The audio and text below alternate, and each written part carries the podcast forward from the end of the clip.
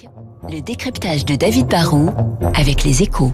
David, tout juste après le premier confinement, quelle est l'ampleur de la catastrophe économique si elle existe pour les entreprises? Bah, toutes les entreprises n'ont pas été égales face à la crise, Guillaume. La, la première leçon, c'est que pour une fois, la crise a plus touché les entreprises du monde des services que de l'industrie. En mars 2020, souvenez-vous, hein, tout le pays avait été mis sous cloche. Depuis, bah, les usines ont redémarré, mais les restaurants, les cinémas, les boutiques, le tourisme, eux, sont encore à l'arrêt ou tournent vraiment au ralenti. hein. Dans les services, il y a tout, tout de même des exceptions avec la grande distribution qui a limité la casse.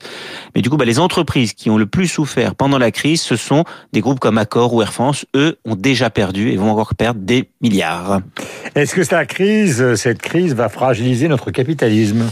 Bah, il y a une vraie perte de chiffre d'affaires, il y a des pertes très lourdes pour certains, mais il y a deux raisons qui permettent quand même d'être un tout petit peu optimiste. La première, c'est que l'État n'avait jamais réagi aussi rapidement et aussi massivement pendant une crise économique. hein. La puissance publique a déversé des milliards d'aides, ça a permis d'amortir le choc. La deuxième bonne nouvelle, c'est que ce qu'avait démontré le premier déconfinement, hein, dès qu'on aura une forme de retour à la normale, en fait, les Français auront sans doute l'envie de reconsommer, de ressortir. Ont de l'épargne et franchement, je crois qu'ils ont l'envie de dépenser. Est-ce qu'il y aura, David Barrault, même des gagnants de la crise?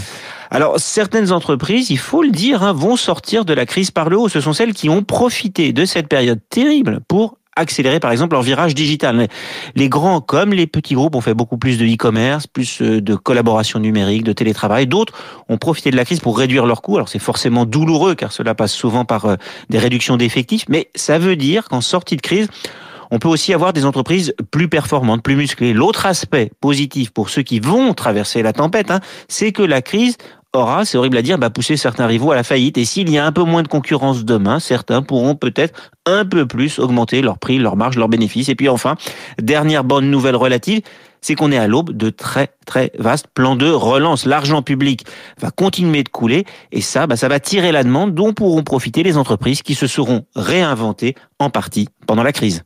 Signé David Barrault, 7h59, nous avons rendez-vous avec la rédaction de Radio Classique pour le journal de 8h. Avec Clément Beaune, le ministre des Affaires européennes, donc membre du gouvernement de Jean Castex, et avec Lucille...